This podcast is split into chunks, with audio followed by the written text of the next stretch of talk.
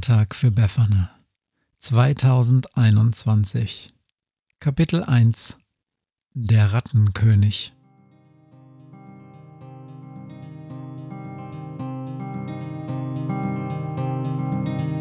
Wenn der Wind einsam durch die Straßen fegt, wenn die kalte Nacht sich auf die Häuser legt, wenn in Fenstern Weihnachtsschmuck ins Dunkel scheint, dann sind Befana und ihre Maus nicht weit. Wenn die Turmuhr Mitternacht geschlagen hat, stürzt die Hexe sich mit dem Geschenkesack auf nem Besen mutig in die Nacht hinab zu den Wesen, die ansonsten niemand mag.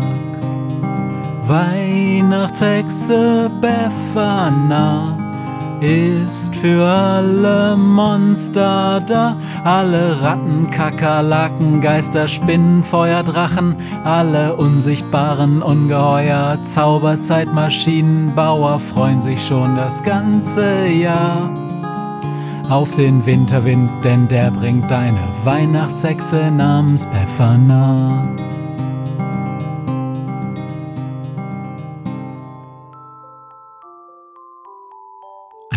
Ganzes Jahr lang hatte der Rattenkönig im Keller der Bibliothek gelegen und an die Decke gestarrt. An dem Tag, als er sich endlich ein Herz fasst, ist es draußen klamm und duster. Und es ist Weihnachten.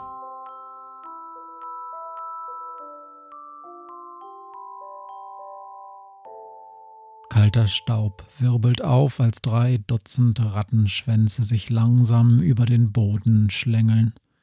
Unzählige Pfoten tasten vorsichtig den Boden unter der dämmerigen Kellerwölbung ab, und nach und nach ordnen sich die Gedanken in den Köpfen des Rattenkönigs zu einem einzigen Bewusstsein.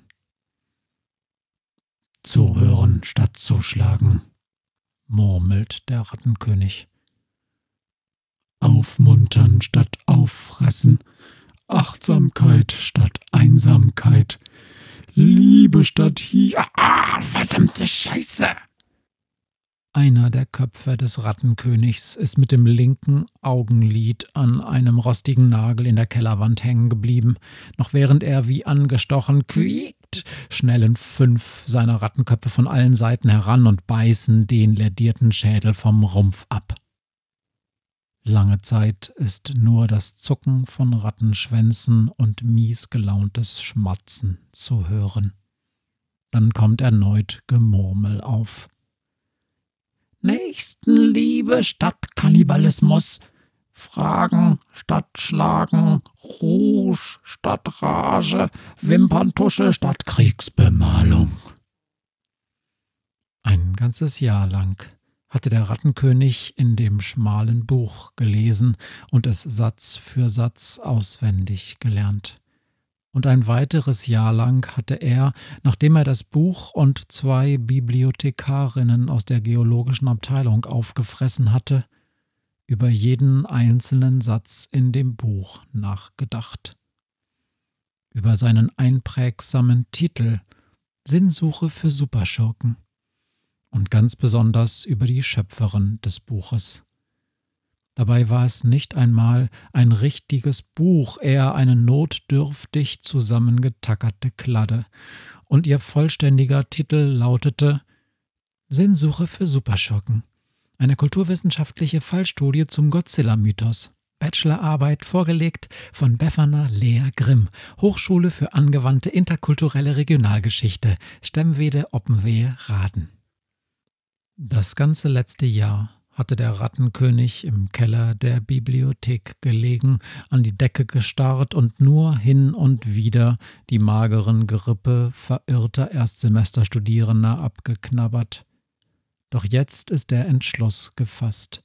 Er wird sie suchen, wird ihr sagen, wie fundamental ihr Buch sein Leben verändert hat, wird ihr gestehen, was er für sie wie noch für niemand anderen auf dieser Welt empfindet. Dennoch Nächstenliebe und Achtsamkeit in allen Ehren, am Ende des Tages wird er sie wohl auffressen müssen.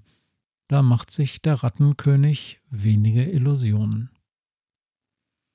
Rattenkönige hat es schon immer gegeben. Seit Jahrhunderten berichten Menschen von unseligen Begegnungen mit ineinander und miteinander verknoteten und verwachsenen Ratten, deren Körper sich nicht mehr voneinander trennen lassen, so dass sie schließlich wie ein einziger teuflischer Organismus wirken. Rattenkönige entstehen so sagt es die Legende, wenn sich Ratten im Schatten großer Menschenansiedlungen durch das immense Nahrungsangebot immer stärker vermehren, so dass in den Höhlen und Kanälen unter den Behausungen der Menschen die Nager so eng aneinander gepresst und ineinander verhakt werden, dass aus ihnen schließlich ein einziges furchtbares Geschöpf entsteht. Der Rattenkönig selbst erinnert sich nur schemenhaft an jene Zeit, als er nicht einer, sondern viele war, bis sich aus dem Gewirr der vielen schließlich ein einziges dunkles Denken erhob. Am Anfang gab es Widerstand. Hier und da stellten sich ihm kampferprobte Katzen von der Straße in den Weg. Auch der eine oder andere Werwolf beging den Fehler, die Kraft des Vollmondes und den natürlichen rettischen Fluchtinstinkt zu überschätzen. Der Rattenkönig besiegte sie alle. Nur die Macht der Menschen respektierte er, meistens und verbarg sich für gewöhnlich in dunklen Gassen und den Gewölben ihrer Bauten. Als er endlich aus dem Keller der Hochschulbibliothek ins Freie tritt, ist es bereits tiefste Dämmerung. Weit ist es nicht bis zu Befana Grimms Adresse im Wohnheim, die in dem Buch vermerkt war. Der Rattenkönig hat sie genauso auswendig gelernt wie die auf der nächsten Seite folgende Widmung in der Einleitung der Arbeit. Für meinen überraschend dämlichen Bruder. Dämlich. Tz, tz, tz. Kuchen statt Fluchen, murmelt der Rattenkönig. Meditation statt Massaker. Halt doch bitte mal für eine Minute das Maul, Bitte, bitte, bitte! Befana ist ehrlich verzweifelt und absolut mit den Nerven am Ende. Mäh, blökt es wie zur Antwort aus ihrem Badezimmer. Mäh. Befana ist nicht nur genervt, sie muss inzwischen auch relativ dringend auf die Toilette. Aber keinesfalls kann sie ins Bad und vor den Augen des Pastors pinkeln gehen. Er ist ein süßer Pastor. Eigentlich. Allein das ist schon Grund genug, nicht zu mir nichts, dir nichts direkt vor seinen Augen in die Schüssel zu schiffen. Nicht, dass sie irgendetwas von ihm wollte oder so. Befana schnaubt wütend eine Haarsträhne aus dem Gesicht. Aber ganz offensichtlich will er etwas von ihr, der Pastor. Der riesengroße Blumenstrauß in seiner Hand hatte eine deutliche Sprache gesprochen. Was für eine Schnapsidee, ausgerechnet Heiligabend bei ihr im Wohnheim aufzukreuzen und den Rosenkavalier zu spielen. Der Pastor. Heiligabend. Befana hat keine Zeit für überraschender Verehrer zu Weihnachten und muss ein Pfarrer Heiligabend nicht vorne in der Kirche stehen? Er hat sie jedenfalls völlig kalt erwischt, als er da mit seinem schiefen und eigentlich ganz süßen Lächeln vor der Tür stand und ein schüchternes Hi, na? herausquetschte. Müssen Pastoren nicht total gut reden können? Ist das nicht quasi Teil der Jobbeschreibung? In der Kirche sind sie doch kaum zu stoppen mit ihren Halleluja, Amen, Friede sei mit dir's.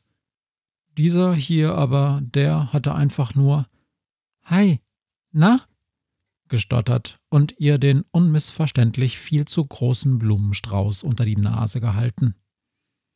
Dass einer jungen Hexe in einer solchen Situation schon mal die Sicherungen durchbrennen können, das ist doch wohl verständlich, oder nicht? Jedenfalls stand da, wo vorher noch ein schief grinsender Geistlicher im Flur gestanden hatte, plötzlich ein mittelgroßes Schaf und starrte Befana an. Und Befana hatte keine Ahnung, was sie gesagt oder getan hatte, damit so etwas hatte geschehen können. Immerhin war sie gerade noch so geistesgegenwärtig gewesen, das Schaf samt Blumenstrauß in ihr kleines Badezimmer zu buxieren, bevor es auch schon anfing, herzerweichend zu blöken. Nee! Befana beschließt drüben bei Mischer aufs Klo zu gehen, schielt aber kurz noch einmal durch den Türspalt in ihr Badezimmer hinein. Der Pastor blökt immer noch in unregelmäßigen Abständen, macht sich aber zwischenzeitlich über den Blumenstrauß her. Befana ist sich absolut sicher, dass sie noch niemals in ihrem Leben etwas über einen Schafverwandlungszauber gehört oder gelesen hat, geschweige denn darüber, wie man ihn wieder rückgängig macht. Wie kommt der Kerl eigentlich auf die Idee, ausgerechnet heute bei ihr aufzutauchen? Oder war er gestern Abend vielleicht auch auf dieser Party gewesen? Dürfen Pastoren so kurz vor Weihnachten auf Wohnheimpartys gehen? Das Problem ist, dass Befana sich überhaupt nur noch sehr verschwommen an diese Wohnheimparty erinnern kann.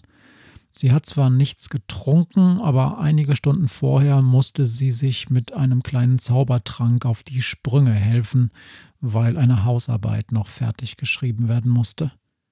Sowas kann gefährlich werden. Denn diese konzentrationsfördernden Zaubermittelchen haben die vertrackte Eigenschaft, nach ein paar Stunden in ihr Gegenteil umzuschlagen. Vor einem halben Jahr, kurz vor den Sommersemesterferien, war Befana fünf Stunden nach der letzten Prüfung auf einem wirklich hohen Baum im Park aufgewacht und hatte keinen blassen Dunst, wie sie dahin gekommen war. Mäh! Befanas Nachbar Mischa ist nicht da. Er besucht seine Eltern, fällt der jungen Hexe gerade ein, und den Zweitschlüssel für sein Zimmer hat Florence, und die ist auch zu Hause bei ihren Eltern. In Frankreich. Eltern, ey. Wenigstens ein Problem, um das sich Befana nicht auch noch kümmern muss. Pfaffe hin oder her, denkt Befana. Ich muss pinkeln. Da müssen wir jetzt beide durch. Wahrscheinlich erinnert er sich später eh nicht mehr daran, wenn er wieder normal ist. Falls er jemals wieder normal ist, denn sie hat keine Ahnung, wie sie auf die Schnelle den richtigen Rückverwandlungszauber finden soll. Dabei müsste der Typ bestimmt längst in der Kirche stehen und die Weihnachtsgeschichte vorlesen. Mäh. Ja, von wegen Mäh. Von Mäh steht nix in der Weihnachtsgeschichte. Da gibt's zwar Schafe, aber die halten, soweit sich die junge Hexe erinnern kann, die Klappe. Befana holt tief Luft und drückt die Klinke der Toilettentür herunter. Ich komm jetzt rein. Mäh, ding dong, Potzblitz. Die Türklingel.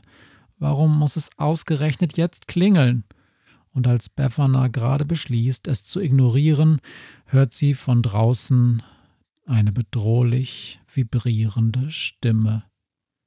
Mach auf, Befana. Ich bin ein Riesenfan und wahrscheinlich muss ich dich auch fressen.